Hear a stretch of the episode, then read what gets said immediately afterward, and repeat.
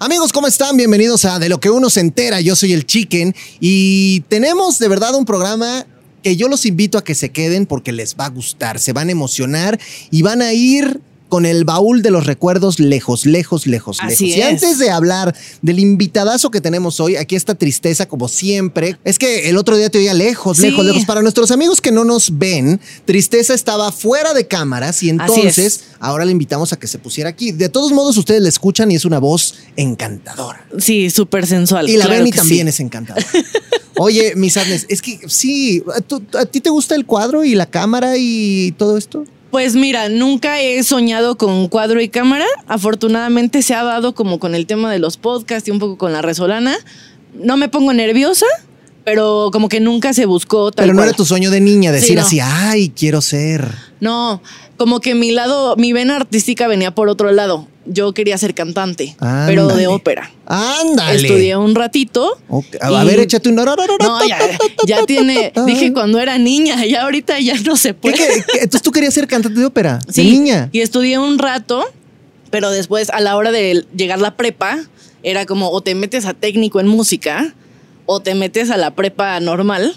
Y entonces mi mamá dijo, ¿quieres comer o no quieres comer? Y pues uno eligió bueno, grande, comer. ve, pregúntale a Bocelli si come o no que come. sí. No, y tengo amigos que les va muy O bien, son muy Domingo. exitosos, pero pues sí daba miedo en ese momento decidirte por, aparte porque no es como que puedas ir a un evento a cantar en cualquier lugar. O sea, a Sarah muy- Brightman, ¿no? De que comen, bueno, comen, ¿verdad? Sí. Pero oye, oye, a ver, yo quería ser referí de luchas, tampoco hubiera comido mucho, ¿verdad? Eh, pues mira, tal vez, tal vez la hubieras armado, ¿eh? El tirantes come. Pues Oye. yo espero que sí. Y, y- y te pregunto esto de, de niña porque tiene un poco que ver con nuestro invitado. Ok. A ver, fíjate, está interesante todo esto. Tú eres fan de las caricaturas. Así es. Todos somos fans de las caricaturas, a todos nos han gustado las caricaturas y nos hemos Sí. identificado con unas o con otras. Que luego las caricaturas también traen ahí historias. Bien raras. ¿Tú, tú conoces alguna historia rara que tenga una caricatura? Pues mira, yo veía mucho los Rugrats Ajá. y alguna vez en Reddit o no sé dónde me encontré la teoría en la que se supone que Angélica, que era la más grande de todos los niños, Ajá. era la única que podía ver a todos los niños, como que todos se habían muerto y Ay, entonces ella era la única que los topaba, algo así. Y sí fue como o sea que "What?". era una O sea, que, que- vi todo esto en mi era- infancia. eh, tenía esquizofrenia, Angélica, y veía a los niños, eran las voces en su cabeza o qué? Básicamente, algo así era esta teoría. Y qué miedo. También hay cosas muy raras que no es teoría, pero en Hey Arnold, donde Helga está muy obsesionada, así, amiga, date cuenta. A Bueno, tam- Arnold también nunca Pepe. Le Pew está obsesionado con la Bueno, gatita, sí. ¿no? ¿Tú te sabes alguna?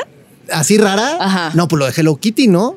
¿Te sabes esa? Que se supone que era del diablo, Sí, no sé que qué, tenía ¿no? pacto con el diablo. Bueno, a ver, la, la historia detrás del mito dice que, eh, que la diseñadora de Hello Kitty tenía una hija que tenía cáncer de boca Ok. y que entonces para pues ella buscar una salvación o una solución hizo un pacto con el chamuco, con el mismísimo. Belcebú, muchachos.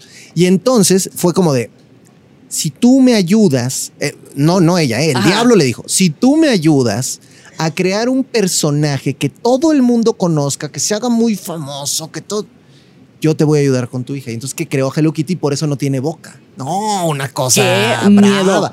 Que ya luego la, la historia oficial dice, no, es que no tiene boca porque pues te ayuda a expresar los sentimientos que realmente le quieras tú poner y lo que Sí, quieras ya decir. pero, ¿no? pero bueno, quién sabe, yo no sé si esto sea. Pero fíjate, ahorita estamos machando dos ideas, tristeza. Así es. Las caricaturas y las cosas medio paranormales. Ok. A mí me encanta lo paranormal, ¿eh? ¿Ah, que sí? si fantasmas, que si. Yo no sé si ustedes crean, yo sí he visto cosas. He visto fantasmas, ya luego les O contaré. sea, te leíste cañitas y te asustaste. Ah, pero estaba como en cuarto de primaria y encerré a todo. er- mi primaria era como una casa y encerré a mis compañeritos para leerlos en como en una especie de closet que había en uno de, los cuartos donde eran la. ¿O pero que era Montessori? ¿No había maestros o qué? Era una escuela muy pequeña. Ah, Sí, entonces en los ratitos libres, pues era como, ay, vámonos a leer el libro y todos muriéndonos de miedo. Porque imagínense, amigos, que, que una niña diga, voy a encerrar a todos los compañeros No, a o sea, leerles no un libro y los maestros donde no era estaban, ¿no? O sea, ¿qué estaba pasando ahí? No estaban secuestrados, seguramente era como el recreo, Ah, ya. pero queríamos leerlo porque era pues prohibido porque te en daba su miedo. propia voluntad. Sí. Bueno, es que, a ver, imagínate que yo te hablara de una persona, tristeza, que habla en las caricaturas. Ok. pero al mismo tiempo cuenta fenómenos paranormales. E- esa parte me gusta más. A ver. Pero al mismo tiempo estudió derecho What? y nunca ejerció, ¿eh? Es abogado, pero no, no de O que- sea, o sea que él podría ser cualquier personaje abogado en caricaturas. Mm, probablemente podría hacerlo, probablemente podría hacerlo. Mira, él creció admirando. Hay, hay un gran actor en el doblaje mexicano que se llama Víctor. Alcocer. Ok. Y él era su fan. Y No te- luego. no te- bueno, te seguramente sí tengo el placer, solo no sé, porque nos pasa mucho Alcocer? con los, ajá, nos Eh, pasa la- mucho con los. La voz del Guasón, del, del Batman, Ah, la voz de la serie El Guasón, la voz de Matute, o sea, varias voces así. Ah, sí, es que mu- muchas veces pasa eso, como que ubicas perfecto las voces, pero no sabes quiénes son, a menos que te Ah. metas a leer, ¿no? Pues para eso te lo traigo. Ok. ¿Ubicas a He-Man? Sí, claro, cabello cortito, ¿no? Cabe- Del- el de los meme, memes, el de los meme. memes, exacto, exacto, exacto. Igual no sabes quién es Jack Palance. No, a ver, cuéntame. Había un programa hace mucho tiempo en la televisión en México que se llamaba Replay, aunque usted no lo crea. Ah, ya sé cuál, solo no me acordaba del nombre Ah, del, sí, el del actor señor. que hacía ese programa se llamaba. Jack Palance. Ok, Y ubicas a Morgan Freeman. sí, claro. Bueno. Todos, El dios, ¿no? El dios. El dios. Todos ellos son nuestro invitado de hoy. Qué raro, ¿verdad? Ok, vamos a tener entonces mesa llena. Mm, Pues no, en realidad solo es una persona que le ha dado voz a todos estos personajes. Amigos, hoy en De lo que uno se entera está el gran, el sensacional actor de doblaje, Rubén Moya. Ay, mi queridísimo Rubén. No, sí, mira, ya estoy muy emocionada, pero ¿qué crees? Que yo le voy a ceder este espacio.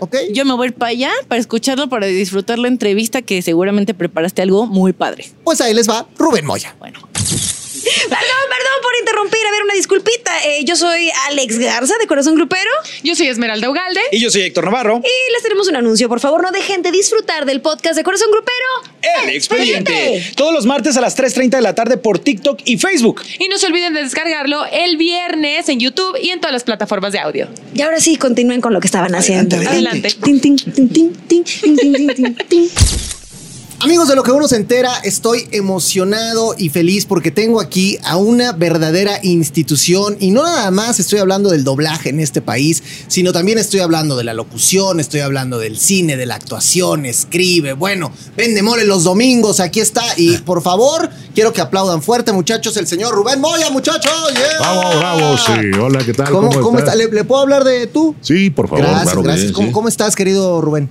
Bien, bien, chiquen. ¿Tú qué tal? ¿Cómo estás? ¿Cómo está todo el público? Un saludo a todo el auditorio. Y pues aquí estamos muy contentos de poder saludarte y ¿Qué? saludarlos a todos. Qué voz, ¿no, muchachos? O sea, de pronto, qué, qué bonito tener una voz tan icónica que la gente ubique. A ver, hoy estamos haciendo un podcast. Mucha gente solo nos está oyendo. Y yo creo que ya con ese saludo ya lo llevó a tantos lugares diferentes, ¿no?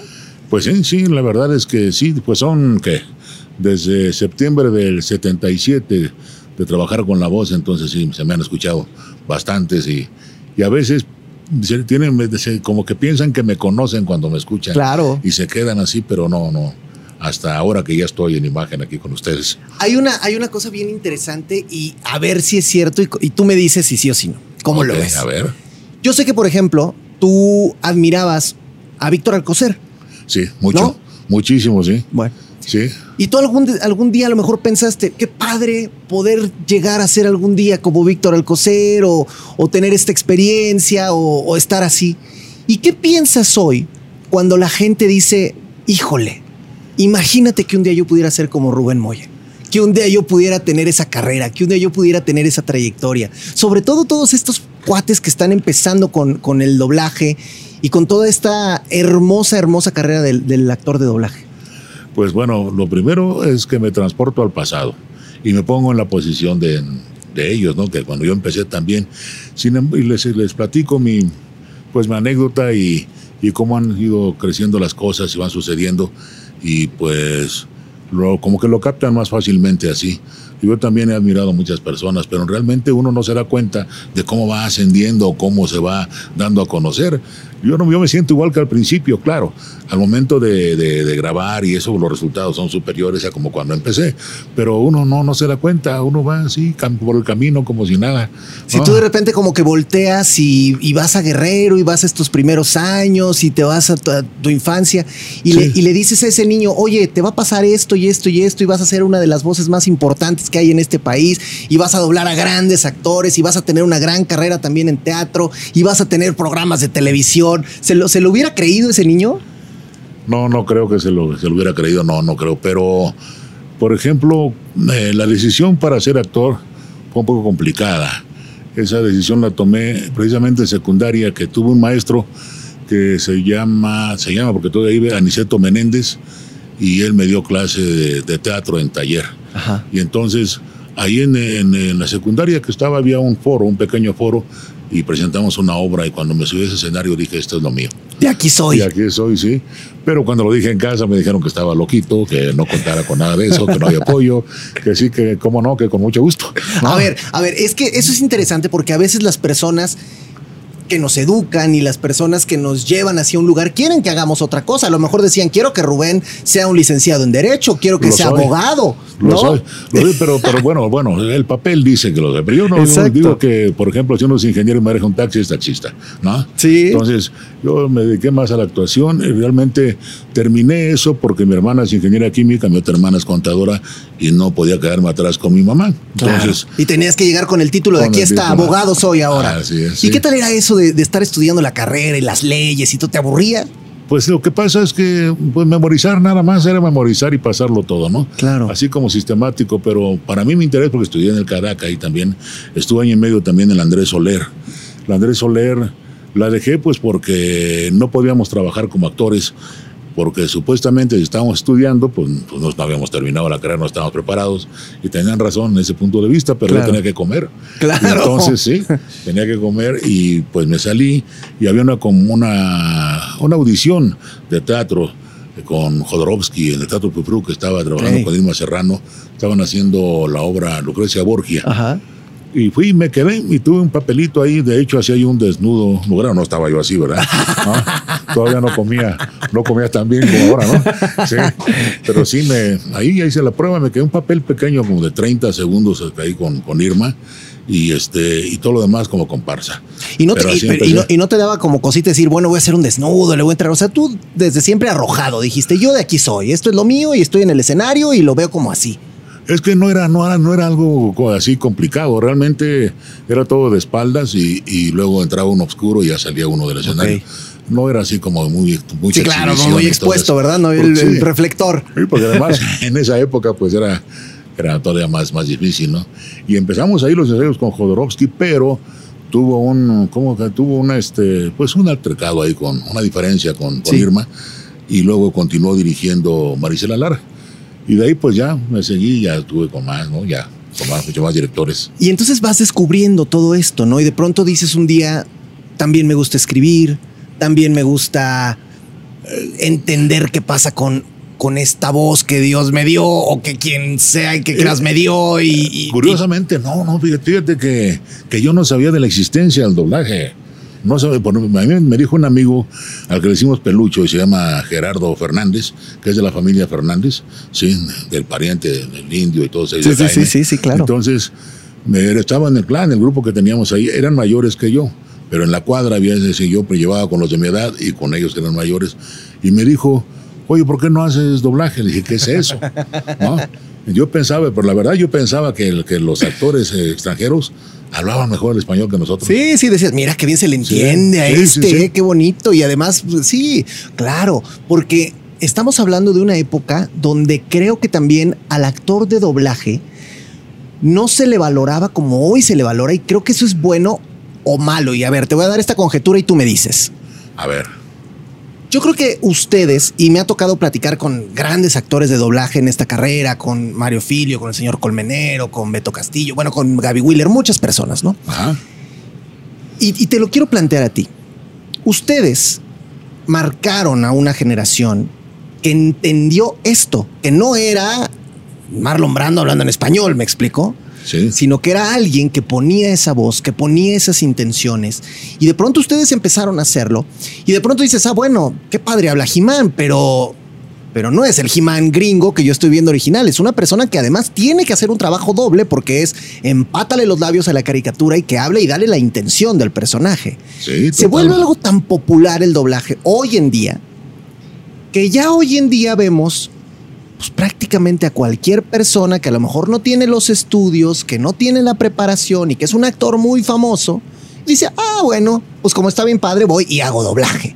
Y por eso digo que puede ser bueno o malo, porque a lo mejor bueno salen muchos grandes actores de doblaje, pero malo, pues porque cualquiera está haciendo doblaje y no es algo fácil. Bueno, sí, sí. Aquí hay, hay una diferencia entre el actor de doblaje y el doblajero. Exacto. El doblajero es aquel que no ha pisado un escenario. Porque para mí, que no ha pisado un escenario no es actor. Claro. ¿no? Entonces, ese es, hay, que, que hay, hay bastantes. ¿no? Un taller o algo así entraron, ¿no?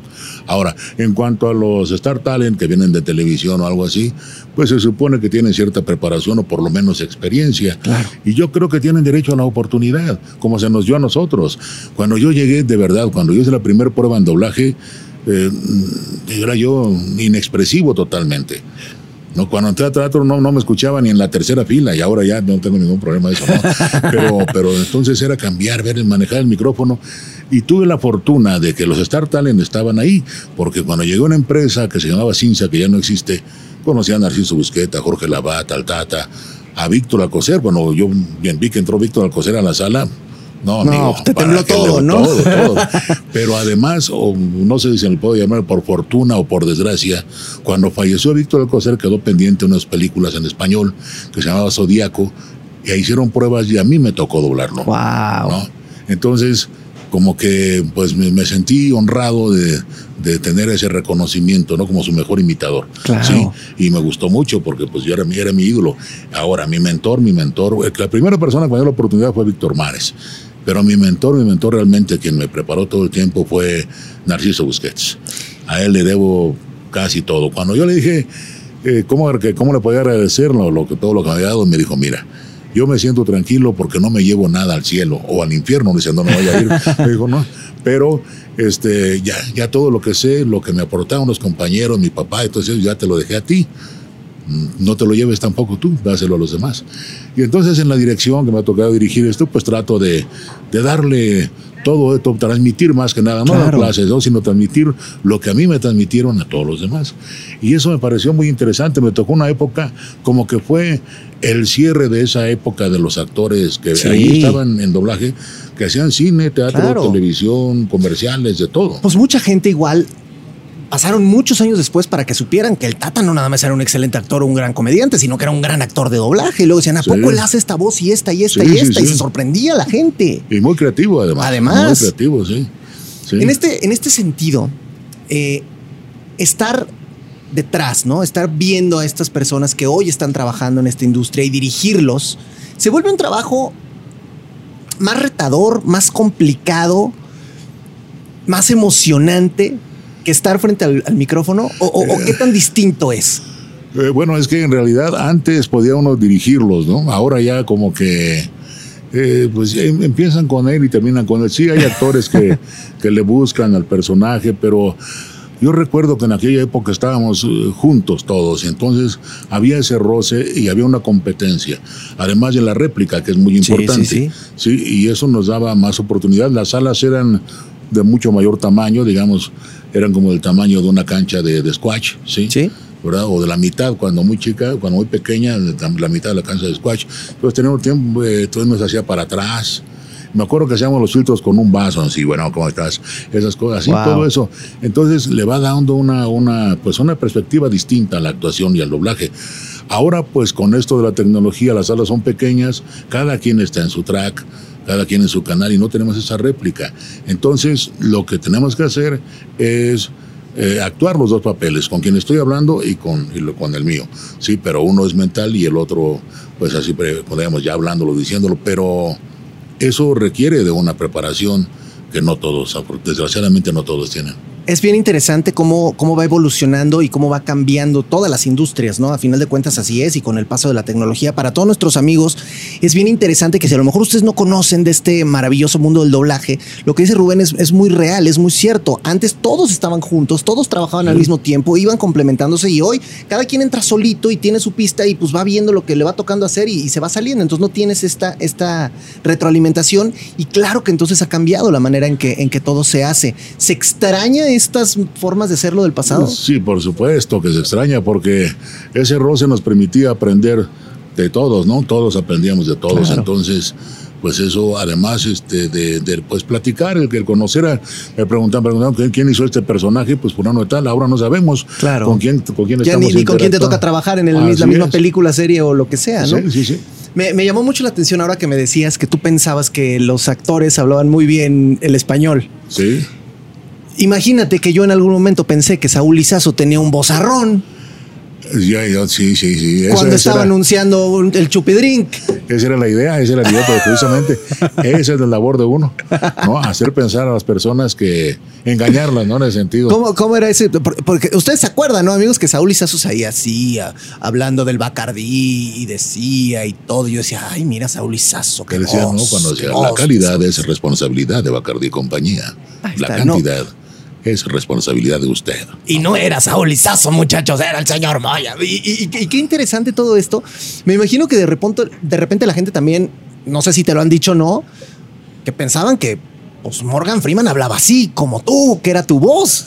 Yo, yo ahí, ahí, bueno, pues a a muchas, muchas personas, y sobre todo de generaciones recientes. Ajá. Pero no he sido el único, soy el que más lo ha doblado. Sí. Digamos casi 60 mm, proyectos y el que siguiera Pepe Labat como con nueve.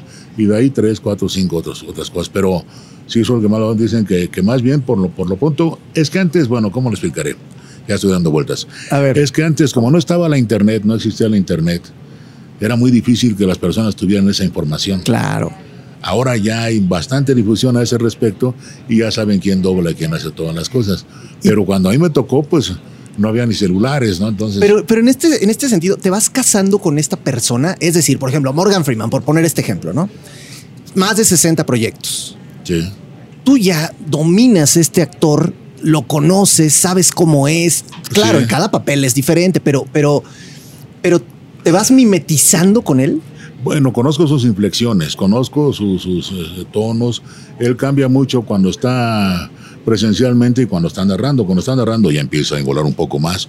Y cuando está, eh, digamos, en vivo, con una narración, digamos, donde está entrevistando, ya se oye cascadón y cosas así. Ajá. Suelta la voz normal.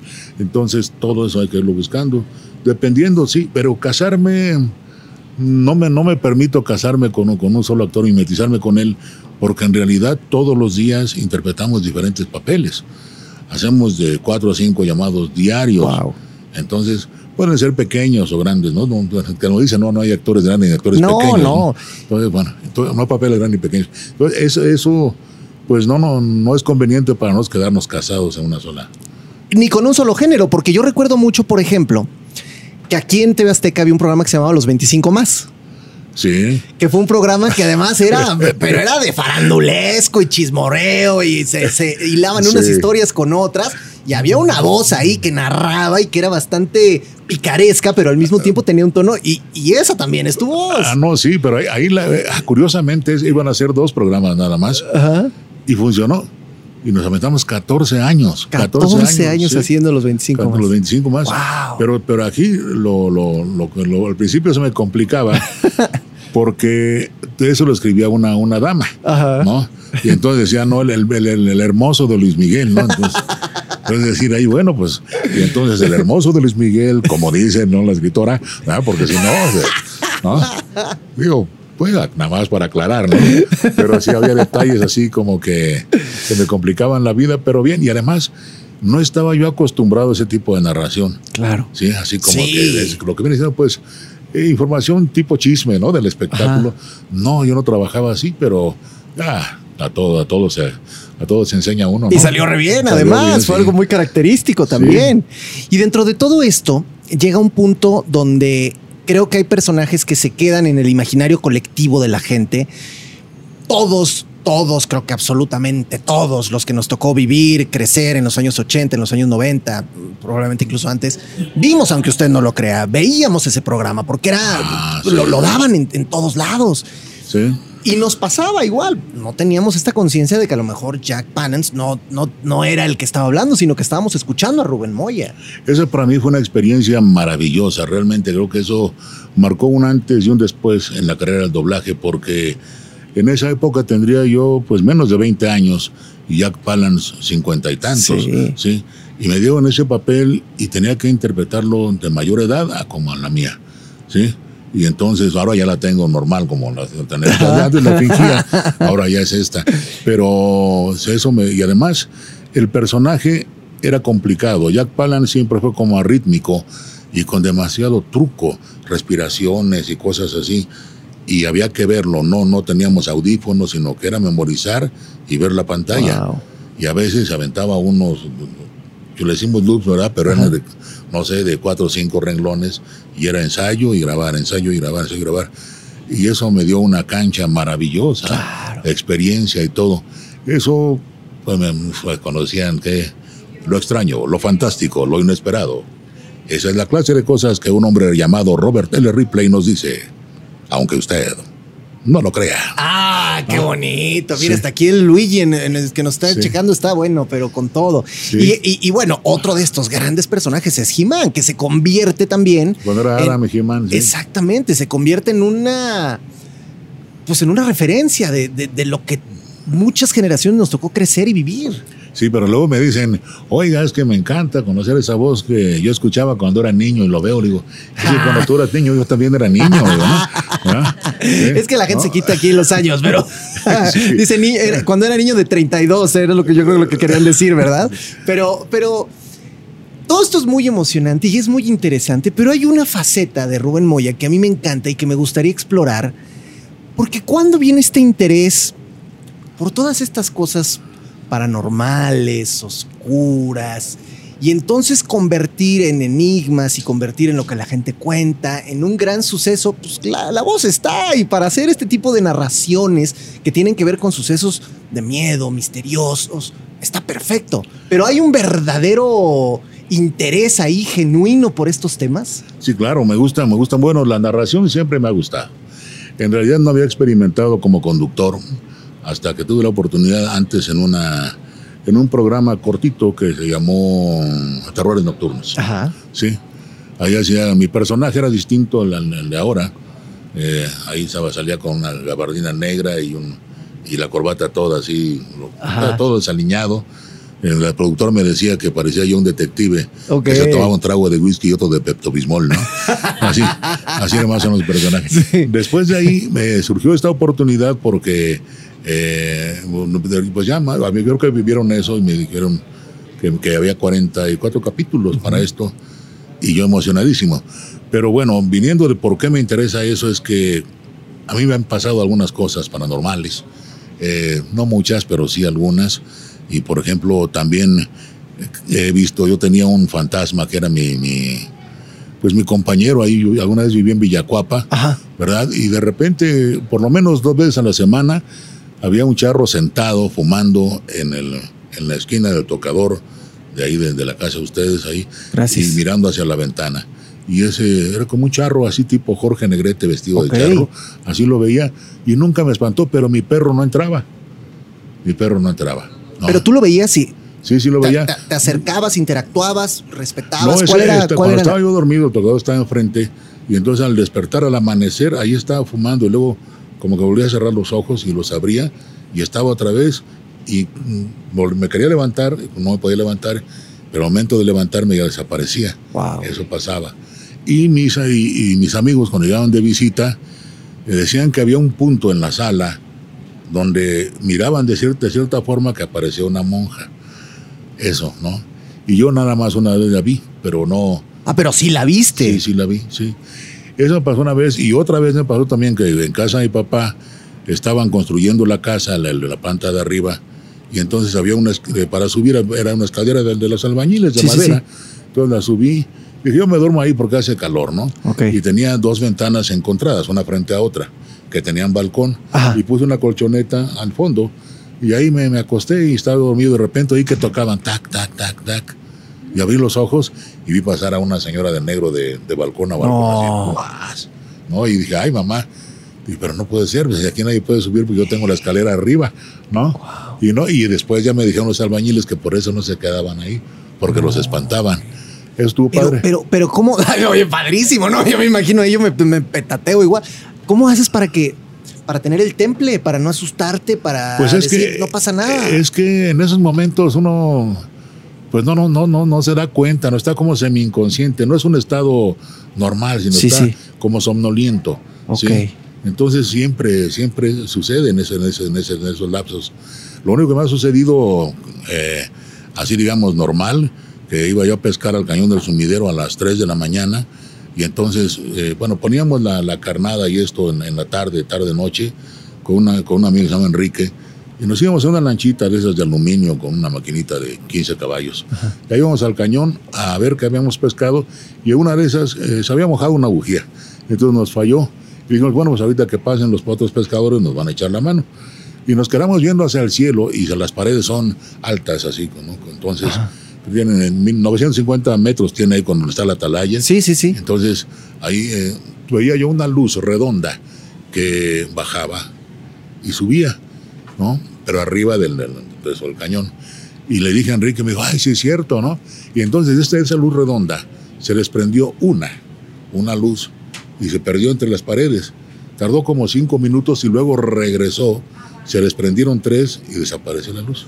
¿Y tampoco te asustó? No, ¿Lo, lo, lo ves como, como que te genera intriga o qué te genera? pues yo, yo lo veo que lo veo así como cuando curiosidad más que nada, ¿no? Wow. Pues es que también una de las cosas de la naturaleza que tampoco conocía es que ahí, digamos, en la mañana amaneciendo, por ejemplo, el cañón debe tener unos 30 y tantos kilómetros Sí. hasta lo que viene siendo el vaso de la presa de Chicoacén. Sí, sí, De ahí desde el puente Belisario Domingo, más o menos. Pero donde empieza realmente el cañón a subir la altura, en la mañana, antes de amanecer o amaneciendo, se llena de murciélagos, pero tapizan toda la luz y todo lo de arriba. Lo tapizan, no se ven estrellas ni nada. Y en un solo, en, en menos de, ¿qué te diré? 10 segundos, se meten todos a sus cuevas. Pero pareciera que, que, que vienen formados como militares. Sí, sí, sí. Y entonces, pues cuando escuchas todo ese griterío y ver tanto animal, dices, ay, mamá, Dices, ¿te ¿qué acuerdas de las películas de? Hitchcock, no? Claro, Dices, claro. no, pero no, no se meten contigo. A ver, también me tocó a ver, es interesante todas estas cosas que te han tocado vivir, porque esas te tocaron vivirlas en la realidad. ¿Sí? Si hablamos de la ficción, te ha tocado hacer muchas películas, doblaje que tiene que ver con el terror, con Sí. miedo. Sí, narrar cosas de terror también. ¿Hay eso me algo gusta. que, que, que hayas narrado o que hayas interpretado que al terminar hayas dicho, híjole, esto sí hasta me puso chinita la piel? Bueno, al terminarlo, no. Cuando vi el producto ya, eh, es que la narración, en este caso, eh, eh, me ha tocado en frío. Y después Ok. ya, ya, Ya la se arma. arma. Ajá. Entonces ya cuando lo veo armado digo, wow, ¿no? Sí, sí, impactante. ¿Qué habrá sido lo que más te ha impactado en tu carrera? Que hayas visto terminado, que hayas dicho, wow, cómo quedó esto, que ahora sí me cimbró. Bueno, no- como imágenes, eh, de- de la, la acaba de pasar con esto en, en Enigmas, Ajá. precisamente de un, de un chimpancé que le comió la cara a una señora el rostro y cuando pasaba un el rostro todo desfigurado, me impresionó, me impresionó bastante. Yo no sé, digamos, a- me llama la atención lo paranormal, ¿verdad? Pero si voy manejando y hay un accidente, no volteo a verlo, sino que calculo que voy a pasar. Y no- Tampoco te gusta no estar viendo gusta, ese sí. tipo. Porque, sabes que una Sí. cosa es lo paranormal y otra cosa son estas cosas muy crudas, ¿no? Sí. Que suceden en la vida y que eso ahí está. Pero sí me impactó, eso me impactó muchísimo. Y en una ocasión también me ocurrió cuando estaba yo chavo, que también me quedé paralizado. Eh, iba yo a subir a tomar un camión. Entonces entraba yo a las 7 de la mañana a la preparatoria y vivía en Villacuapa, la preparatoria pues estaba hasta acá, hasta la del Valle más o menos. ¿no? No, pues si te tocaba Sí, larguita la ruta. Sí, pero entonces me levanté y, y vi que venía el camión y salí corriendo para, para subirme por el frente. Tomé la, ya sabes, la manija para subirme Sí. las escaleritas, pero también venía otro cuate. Yo no sé si venía disfrazado o no, pero yo le vi la cuenca del ojo. O sea, así no traía, Sí, sí, que no traía había- ni parche, no había nada, y me quedé paralizado Y ahí, ahí me quedé. Y el del camión sube, le digo, no, no subo. Ah, Sí. mejor Sí. caminándole. Ah, pero no subió nadie al camión. Qué raro. Sí, o sea. Es que cómo- cómo- así, cómo nos explicamos esas cosas, ¿no? Yo, yo, pues, luego, me- porque a veces se queda uno así, voltea y luego recién no subió nadie. Me dijo, ¿vas a subir o no vas a subir? Dije, no. Ahí me quedé. Eso fue así como que me quedé impactado. Son cosas de fracción de segundo. Claro, claro. Y que luego la- las analizas y te las tratas de explicar y no encuentras Sí. mucho sentido a las cosas. Y además ¿no? las bloqueas. Claro. Llega un momento que las bloqueas porque pues es fuerte, el impacto es fuerte. no. ¿Cómo ha sido, Rubén, en tu carrera hacer esta transición de, de ser un, un personaje que, bueno, tú has hecho siempre teatro, pero ahora esto de las redes sociales y desde que existe el YouTube y desde que han empezado estas convenciones que tienen que ver con el doblaje y desde que entonces empiezas a hacerte mucho más conocido, mucho más popular, mucho más famoso, la gente te pide autógrafos, te pide fotos, quiere que le mandes un saludo con la voz de quién sabe quién y con la voz de quién sabe cuánto. ¿Cómo, cómo, cómo te ha caído todo esto, la masificación de esta carrera y de esta profesión? Es muy agradable, en realidad muy agradable. El tener trato directo con el público siempre será maravilloso, de verdad. Yo creo que nos debemos a ellos, no seríamos nada si, no, si ellos no nos apoyaran, ¿no? Entonces, pues yo estoy muy agradecido con todo el público en general, en general, y cada vez que los veo trato de ser lo más atento posible. Hay ocasiones en que el tiempo no lo permite porque está uno corriendo de un Claro. llamado a otro, ¿no? Y hay personas que realmente no llegan a comprender eso, pero la mayoría, la mayoría es, es muy, muy buena onda. Yo, yo me la paso muy bien cuando los autógrafos. Hay señoras, por ejemplo, una vez estaba yo haciendo autógrafos de He-Man y llegó una señora a regañarme Ah, porque decía es que en qué terminó este programa de enigmas no me dieron el resultado pero señores que es un enigma dice no no pero yo quiero saber qué pasó digo no pues vamos a investigarlo juntos no, porque yo tampoco sé qué pasó al final y es que esa es otra cosa. sí ¿Te, te gusta el cuadro? ¿Te gusta estar como conductor Ah, de televisión? Me encanta, me encanta. Esa, esa oportunidad para mí fue maravillosa, ha sido maravillosa y la disfruto de verdad en serio. Trato de meterme lo más que pueda. Mm, me- me- de hecho, estudio mis misiones, trato de hacer correcciones también para que fluya más con- Claro. con, mi forma de ser. Estudio algunas pausas, trato de, de no, no ser todo así como enolico, sino Sí. darle intenciones, voltear y miradas, gestos y estas cosas. Actuar no más, que, que, que estarlo diciendo nada Claro. más, ¿no? Y eso me gusta, creo que, que ha resultado y al, al público le ha gustado mucho. Eso era lo que te iba a preguntar. Y de pronto, ¿qué sientes cuando te dicen, oye, ¿qué crees? Va a haber otra temporada. No, bueno, felicidad. Totalmente, ¿no? Me siento feliz. Sí, este, las cámaras me gustan, la verdad me gustan, me gustan mucho. Y esa es una experiencia que no tenía.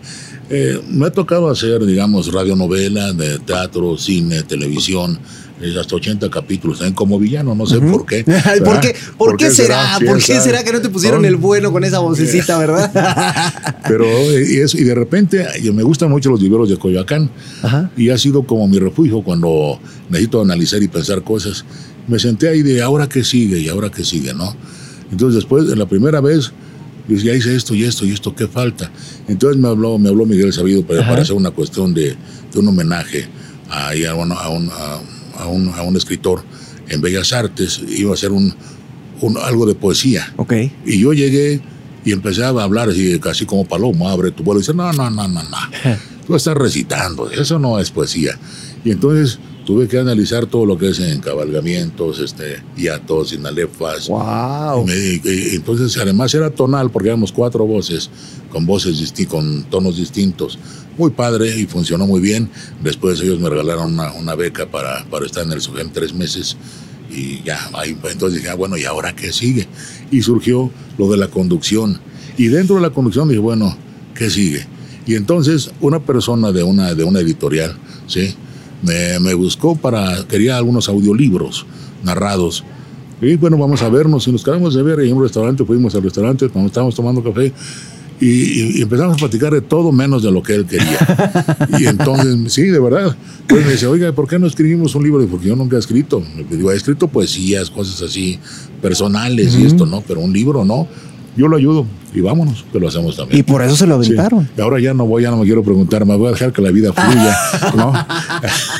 Pero, Sí, lo, ¿no? pero, pero lo padre es que hoy tienes esta carrera tan llena de cosas y de cosas que amas y qué bueno y gracias a Dios que perdimos un abogado que no sé qué tan bueno hubiera sido, no sé si bueno, regular, pero que hemos ganado un gran actor en todas las áreas, un gran escritor, un Muchas gran gracias, conductor. muchas gracias. Y, y- y una persona que, que se ve que disfruta lo que hace, que Ah, le gusta sí. y que lo vives a- al máximo. No es fácil hoy en esta carrera encontrarte gente que diga, para meterme a mi programa de televisión lo voy a estudiar, lo voy a preparar, lo voy a hacer. Normalmente hoy la gente ya es mucho más inmediata y la verdad es que eso yo creo que se, Se debe agradecer mucho y se ve, la gente comprende que hay una verdad ahí, ¿no? Sí, eso, eso, es lo- eso es lo interesante, ¿no? Prepararse yo creo que es, que es muy conveniente para no, no estar improvisando. A veces hay que improvisar. No, claro, y también ¿no? hay que tener esa virtud. Sí, claro, que es, también tiene su grado de dificultad, Exactamente. muchísimo grado de dificultad. Pero, pero mientras más, y si tengo la oportunidad de prepararlo y tengo los, los textos, pues lo aprovecho. ¿Qué le, diría- qué le dirías hoy, querido Rubén, a toda esta gente, a todos estos chavos que, que encuentran en el doblaje, que encuentran en el teatro, que encuentran en la televisión, un área de interés? ¿Qué, qué tendrías que decirles como un consejo para su futuro, para cómo prepararse, para cómo adentrarse a este mundo? Eh, Yo siempre les digo que se preparen más, que siempre que, traten de, de actuarlo porque se quedan en, en- en- en ellos mismos y no, no cambian los personajes. Yo recuerdo que antes decíamos hacer un triplete que eran tres personajes distintos, pequeñitos, en una serie y, y era, por ejemplo, un, viejito, un lavacoches y un policía, pero le hacíamos la voz diferente. Y ahora no, todo lo hacen igual, ¿no? Entonces que traten de, de- actuar de alguna manera, tomar eh, talleres o estudiar un poco, ¿no? Y así ampliar las cosas. A veces eh, también les pongo, digo, si nosotros eh, buscamos todo de bajada, inevitablemente vamos a tocar fondo. Claro. Si estamos en línea recta todo el tiempo parejo, pues no va a pasar nada, vamos a estar ahí. tú, Claro, por Pero supuesto. si subimos y luego bajamos, va a ser mucho más divertido, ¿no? Sí. Entonces, eh, les digo, luego dicen, es que me dicen de repente es que así se hace porque así lo hace fulano. Le digo, el que imita no crea. Y el Claro. que crea no avanza, ¿no? Entonces, y el que, bueno, entonces, y el que, y el que, y el que no crea no avanza, perdón. Entonces, eso, eso se, los, se los hago ver. Y le digo, y además, si esto fuera cuestión de tiempo, el más viejo sería el mejor. Porque les da por decirme que yo, el tiempo que yo tengo, digo, esto no es cuestión de tiempo. Hay personas que empezaron antes que yo y no, y no, han, no han tenido la suerte o la fortuna de hacer lo que yo he hecho. Pero como ¿no? dices, es que no es suerte y no es fortuna, es uno. trabajo. Sí, porque las- yo les digo, las oportunidades llegan, pero hay que estar preparado, Claro. ¿no? Y, y hay que tenerlo. A ver, yo quisiera terminar esta plática y de verdad agradecerte muchísimo No, por no, este tiempo y por este espacio. Gracias, yo gracias por todo. Con todo cariño, de verdad. Gracias. Te quisiera preguntar esto. Hay grandes trabajos muy reconocidos tuyos en todas las áreas. Gracias. ¿Qué trabajo de los que has hecho, a lo mejor no lo has pensado, pero estaría interesante que me contaras, no ha sido tan reconocido o no ha tenido estos dividendos, quizá en el mundo del doblaje como otros, que tú hayas disfrutado probablemente incluso más que estos realmente tan reconocidos? ¿Existirá alguno? Yo los he disfrutado todos. La verdad es que, que no siento que nada me haya gustado. Hay papeles que, que de repente dicen, ay, qué complicado es, pero creo que si yo me abocara nada más a lo que me gusta, entonces no sería, no sería actor. Claro. Hay papeles que dicen, no, es que esto no, no, no me gusta para mí, pero lo hago, ¿no? Una, uno que se llamaba Carga Pesada, que realmente era una carga pesada. Era una serie brasileña donde hablaban, improvisaban mucho, bla, bla, bla, no paraban de hablar. Era- no, no tenía, no le veía sentido ni mensaje, pero pues lo hice, lo hice. Quizá eso es lo que más se me complicó en cuestión de, no de doblarlo, sino de sentirme Claro. Identificado a lo mejor haciendo exacto. eso. En eso. En todo lo demás estoy muy contento. Realmente hay cosas que haría gratis, pero no lo voy a decir. No, diga, no, no, no, no. Sí, porque sí, la verdad es que valen la pena y son oportunidades que uno, que uno quisiera. Muchas veces me preguntan también que, qué qué, este, qué personaje me habría gustado hacer o a qué actor me hubiera gustado doblar. Digo que estoy, estoy, estoy feliz con los que he doblado. Creo que he doblado los que me han correspondido y, y pues he tenido la fortuna de incluso ser de los pocos que han doblado también en cine nacional, ¿no? Eh, que, que eso- Sí. que esa es otra de las cosas importantes. Sí. O sea, así como yo decía, bueno, pues Saúl habla español, ¿verdad? Pero Sí. en el cine nacional también ha habido. Yo me acuerdo, por ejemplo, de, que en los años 90 hubo un reboom de las películas de luchadores. Y entonces eh, estaba el Atlantis y el Octagón y Máscara Sagrada. Y yo decía, no, Estas no son sus voces. Yo he ido a la Arena México y los he escuchado. Aquí Sí, hay sí. doblaje. Y entonces también tienen que hacer ese tipo de trabajos ustedes, los actores de doblaje. de todo un poco, sí. Yo luego sufría mucho con las series de los, de los, digo, las películas de, de ficheras, porque era un, ¿cómo le diré? Un- una, una, una forma de hablar no muy de acorde con la, con la mía, ¿no? Ah. Pero, pero bueno, hay que hacer de todo. Había pues, que es entrarle, actuación, había es que actuación, entrarle. sí, sí, sí. Entonces es interesante. Y ahorita pues me siento contento porque estamos por iniciar la, sí, la segunda temporada del podcast Sí. de lo que la gente cuenta. Eh, también viene ahí en el 7 pues una sorpresa también con lo de la gente cuenta. Sí. Lo estamos esperando y pues vamos bien, vamos bien. Estamos con Enigmas, que ya, y ya estamos ahorita en la tercera temporada. Acaba de iniciar también y esto y todo, todo es nuevo realmente.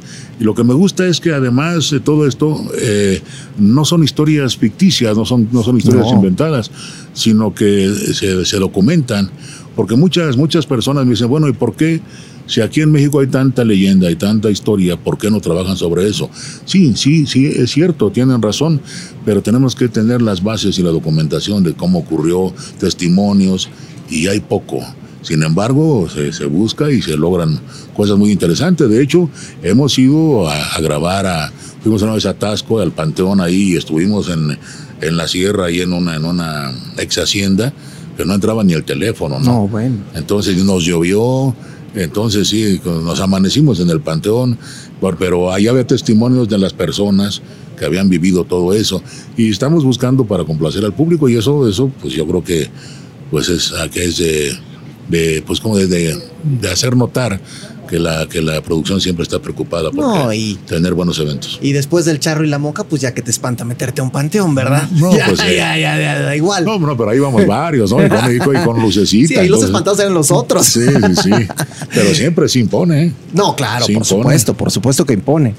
Como impone, y, lo digo en un buen sentido y para bien esta, esta gran trayectoria y esta gran carrera, Rubén, te agradezco muchísimo este espacio, te agradezco muchísimo este tiempo y seguiremos pues muy pendientes de toda tu trayectoria y de lo que la vida te ponga para después, ¿no?